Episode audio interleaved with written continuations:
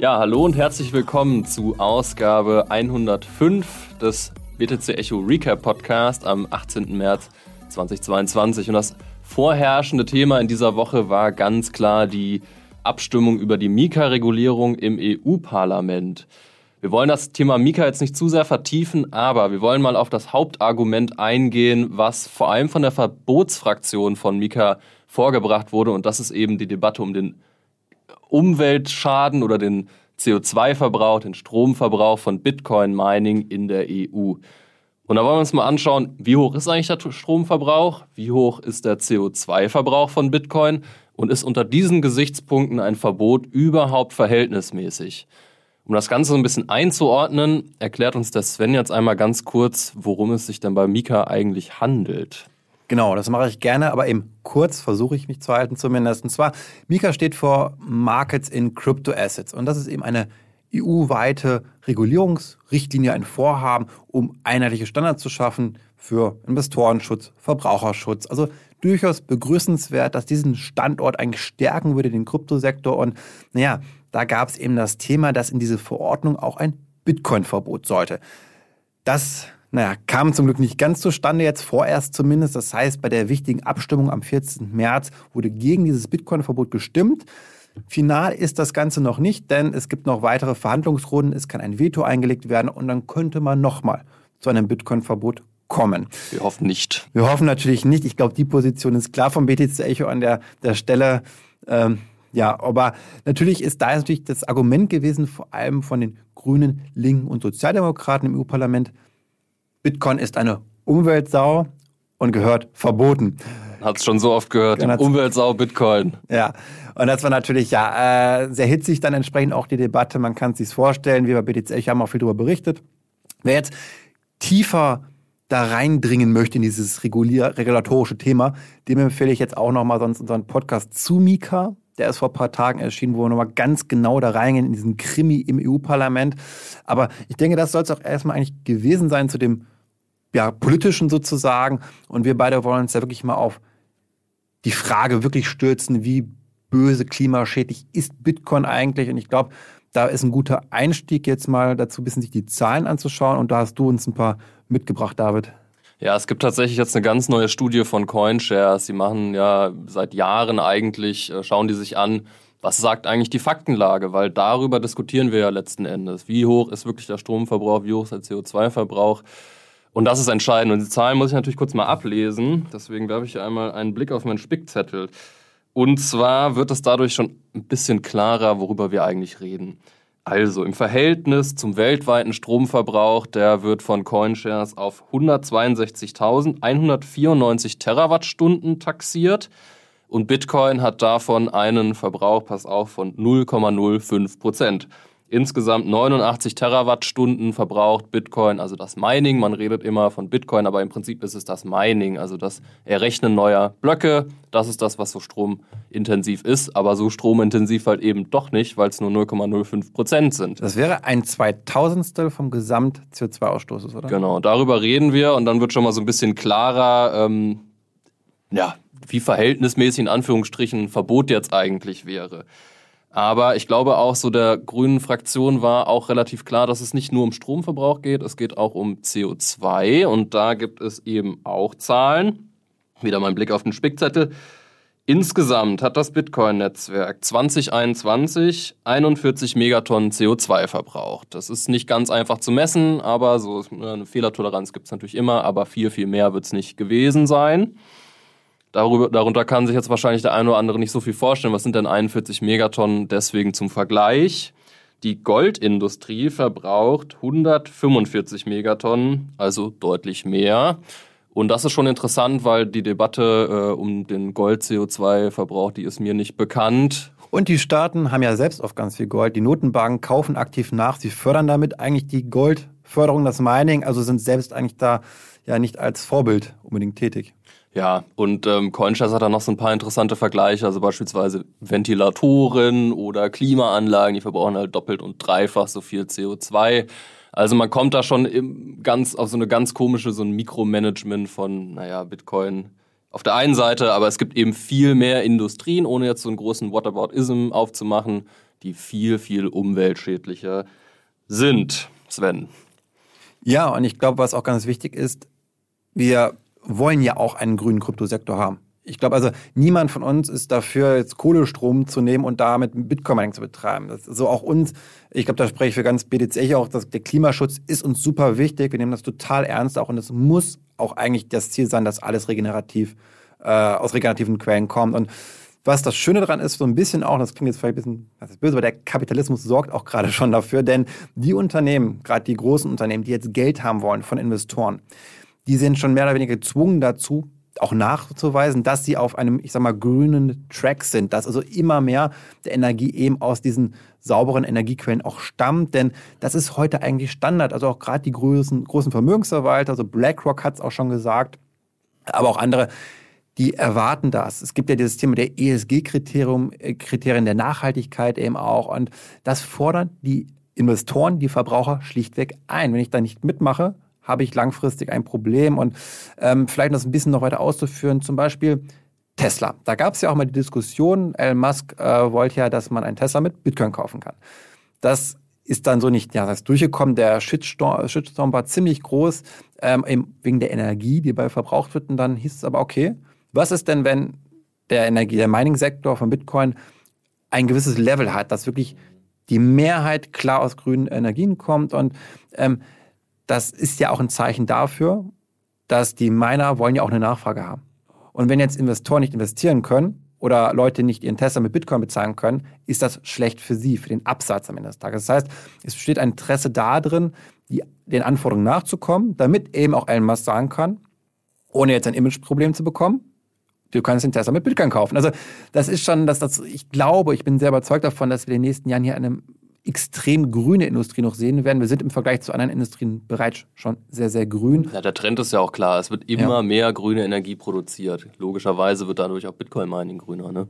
Genau, das ist, das ist einfach der, der Punkt. Und ich glaube, dass das ähm, auch im Ländervergleich, also Nationalstaaten haben alle nicht so eine hohe regenerative Energiequote wie das Bitcoin-Mining. Ist natürlich immer der Vergleich Äpfel mit Birnen so ein bisschen sicherlich an der Stelle, dass das soll auch gar nicht jetzt zu schön rednerisch sein, aber ähm, es geht auf jeden Fall in die richtige Richtung. Und da vielleicht aber auch nochmal äh, deine Einschätzung schon, David, hast du da noch irgendwie, glaubst du, dass die Miner da auch, auch hinkommen?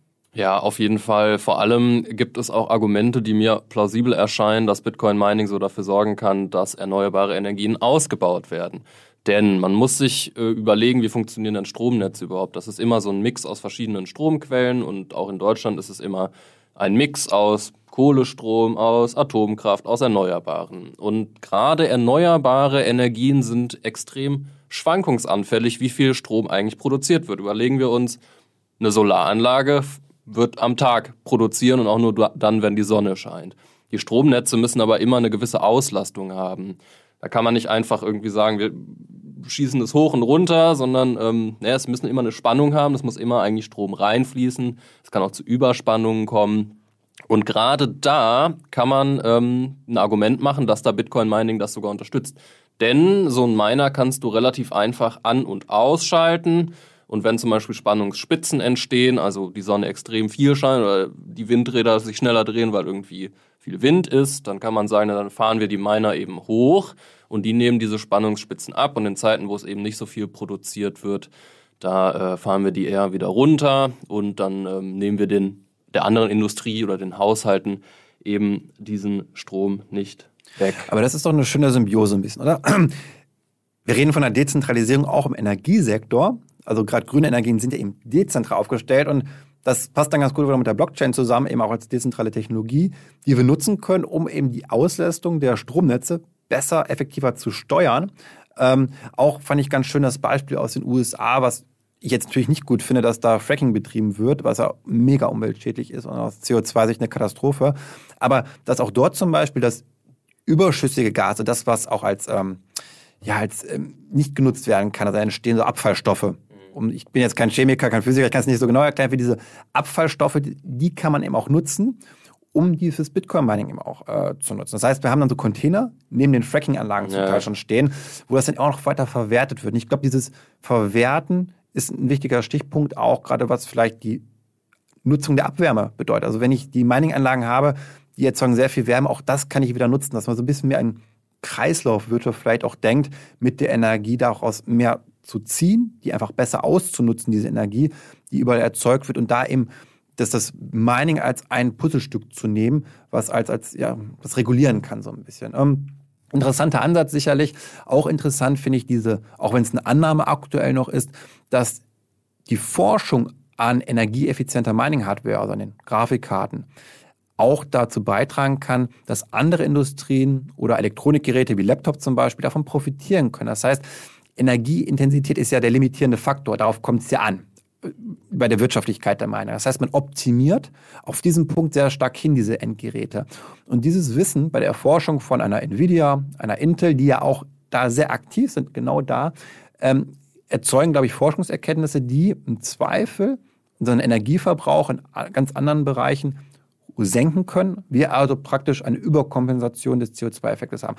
Das kann ich leider nicht belegen, das ist eine Annahme bislang. Fände ich total spannend, wenn man das mal ein bisschen ja, noch ergründen könnte, irgendwie da hinsichtlich. Und was für mich, um dann nochmal ein bisschen vielleicht den Bezug zur Regulatorik auch zu schaffen, dass wir das integrieren, wichtig ist zu sagen, ich glaube, alle wollen hohe Umweltstandards haben und das schließt sich aber nicht aus. Also dann lass doch bitte schön, um jetzt auch auf Mika zurückzukommen, wo wir anfangs kurz von gesprochen haben, also diese Regulierungsrichtlinie äh, und dem Vorhaben, lass das doch dort integrieren. Lass doch auch in die EU-Taxonomie sagen, wir wollen hohe Umweltstandards haben. Es darf nur grünes Mining verwendet werden. Wir müssen das kennzeichnen, das Ganze. Das macht man in anderen Industrien auch.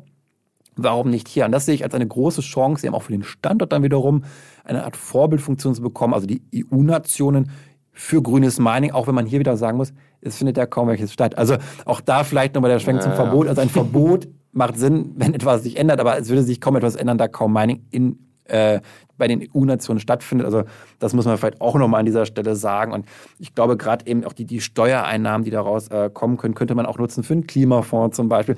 Was weiß ich. Also man kann da, glaube ich, positive Anreize einfach schaffen, die dem Klima zuträglich sind. Das auf jeden Fall. Und ähm, genau, aber ein Thema ist ja auch immer, was aufkommt. Ja, aber warum müssen wir diese Diskussion überhaupt haben? Macht es nicht einfach Sinn, den Mechanismus von Bitcoin, also Proof of Work, auf Proof of Stake umzuschalten, weil dann haben wir dieses Energiethema eben nicht. Das hört man immer mal wieder. Ähm, David, ist das so einfach? Warum machen wir das denn nicht?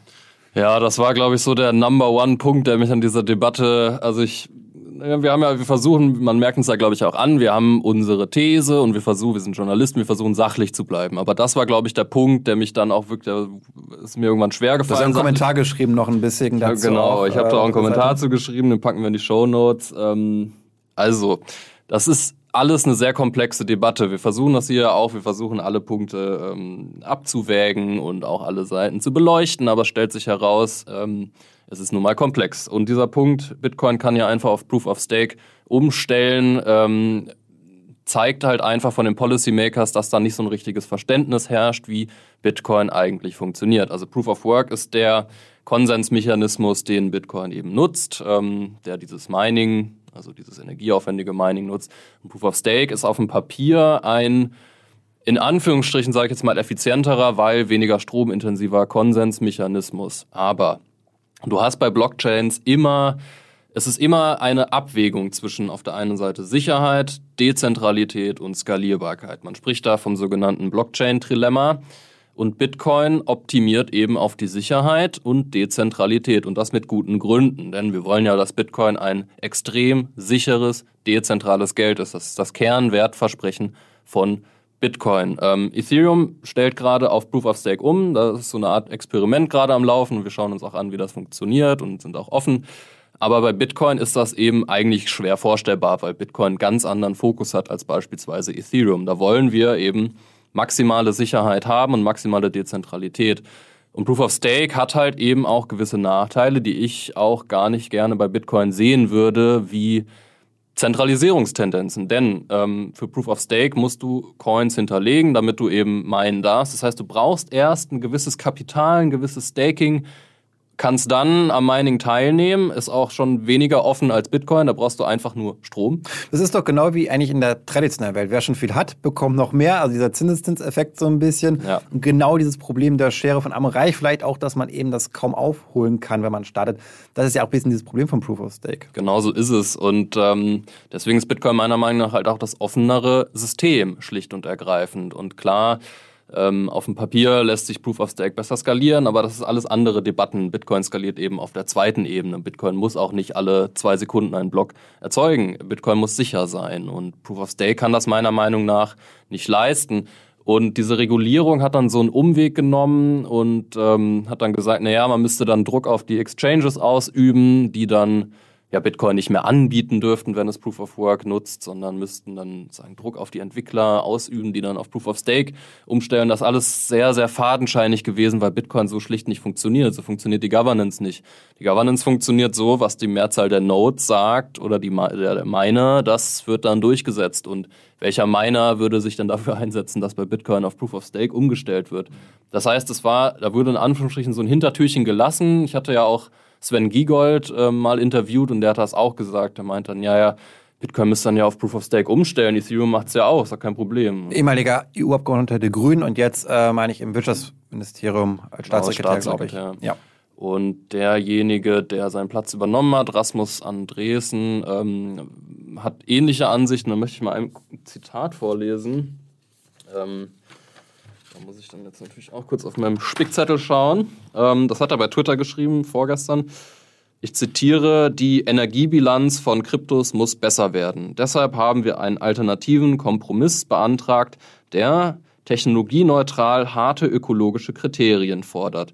Warum sollten wir ambitionierte Klimaziele aufstellen, aber bei Kryptowährungen wegschauen? Und was ich hier schon erstaunlich finde, ist, dass von Technologieneutralität gesprochen wird im, und dann im selben Zuge im Prinzip de facto ein Proof-of-Work-Verbot gefordert wird. Ja, man ist halt technologieneutral, nur halt eben nicht Proof-of-Work. Genau. Das ist speziellere Auslegung halt einfach dann mit, mit kleinen Ausnahmen. Ja, und irgendwie diese ganze Debatte ist halt einfach so eine Moralisierung von welche Industrie darf denn Strom verbrauchen und warum brauchen wir dann PolitikerInnen, die äh, für eine extrem komplexe Industrie, Bitcoin ist einfach so ein komplexes System.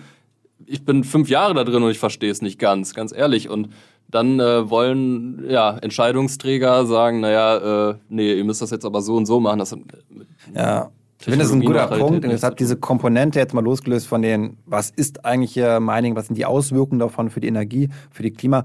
Diese politische Komponente, die mich sehr stark gestört hat, darin war dieses, diese moralische Überheblichkeit, dass ein paar wenige Menschen sagen, wofür es legitim ist, Strom zu verbrauchen und wofür nicht.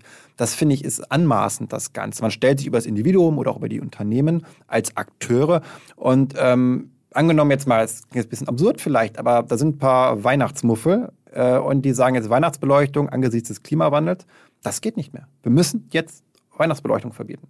So, ähm, das wäre auch Option irgendwo, wenn die Leute mit dem Kopf schütteln, weil es ein sehr einfaches, greifbares Beispiel ist für die meisten Menschen. Das versteht jeder auf der Straße auch. Und das würde auch nicht passieren, denke ich. Also das äh, würde genug aufschreiben. Und es ist aber ähnlich wie bei Bitcoin, dass ein paar Menschen sagen, Bitcoin hat keinen Nutzen und deswegen verbieten wir die Umweltsau. Und das finde ich anmaßend zu sagen, was den Nutzen hat und was nicht. Ich glaube, wir beide, David, sind vom Nutzen überzeugt. Ich glaube, viele Millionen Menschen auf dieser Welt können vom Bitcoin profitieren. Es hat für mich einen größeren Mehrwert als eine Weihnachtsbeleuchtung, die auf jeden Fall schon mal hat. Und da möchte ich auch bitteschön, dass wir da selbst drüber entscheiden können. Ich glaube, wir sind uns alle einig, dass es grün sein muss, natürlich der Weg dorthin. Wir brauchen strenge grüne Gesetze.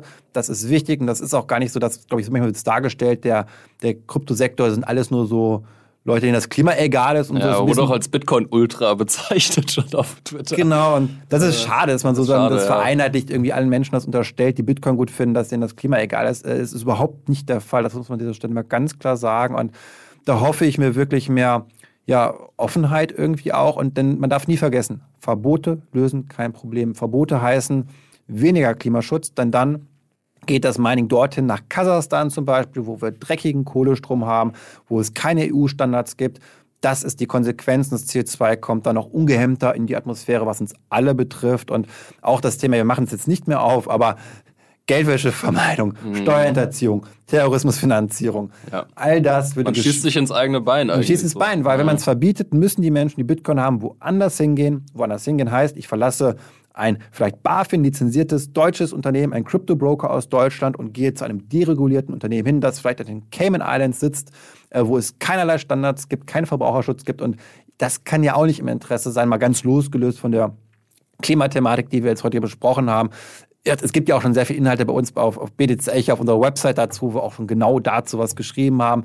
Wir haben auch andere Podcasts und Videos, wo wir das auch aufgreifen. Aber ich glaube, uns beiden war jetzt mal wichtig, auch in diesem Podcast nochmal gezielt das Thema Klima anzugehen. Was ist einfach heiß diskutiert immer mal wieder und gerade jetzt im Zuge des Mika ja, äh, Vorhabens irgendwie auch war das ein großes Thema und das ist, glaube ich, sehr, sehr wichtig damit wollen wir uns auch verabschieden. Wir hoffen, wir konnten so ein bisschen Licht in diese doch sehr komplexe Debatte bringen. Es ist einfach ein komplexes Thema und man muss aufpassen, dass man nicht in so populistische Lager verfällt, wie Bitcoin ist super und verbrauchte gar keinen Strom und Bitcoin ist eine Umweltsau. Die Wahrheit liegt eben irgendwo dazwischen und Verbote bringen uns da einfach nicht weiter. Wir hören uns wie immer in sieben Tagen und zu guter Letzt möchte ich noch auf eine kleine Rabattaktion aufmerksam machen. Wer im BTC Echo Shop unser tolles Magazin kaufen will, kann als Hörer dieses Podcasts insgesamt 25% darauf bekommen. Und das bekommt ihr, wenn ihr den Gutscheincode RECAP eingebt. Und damit bis in sieben Tagen.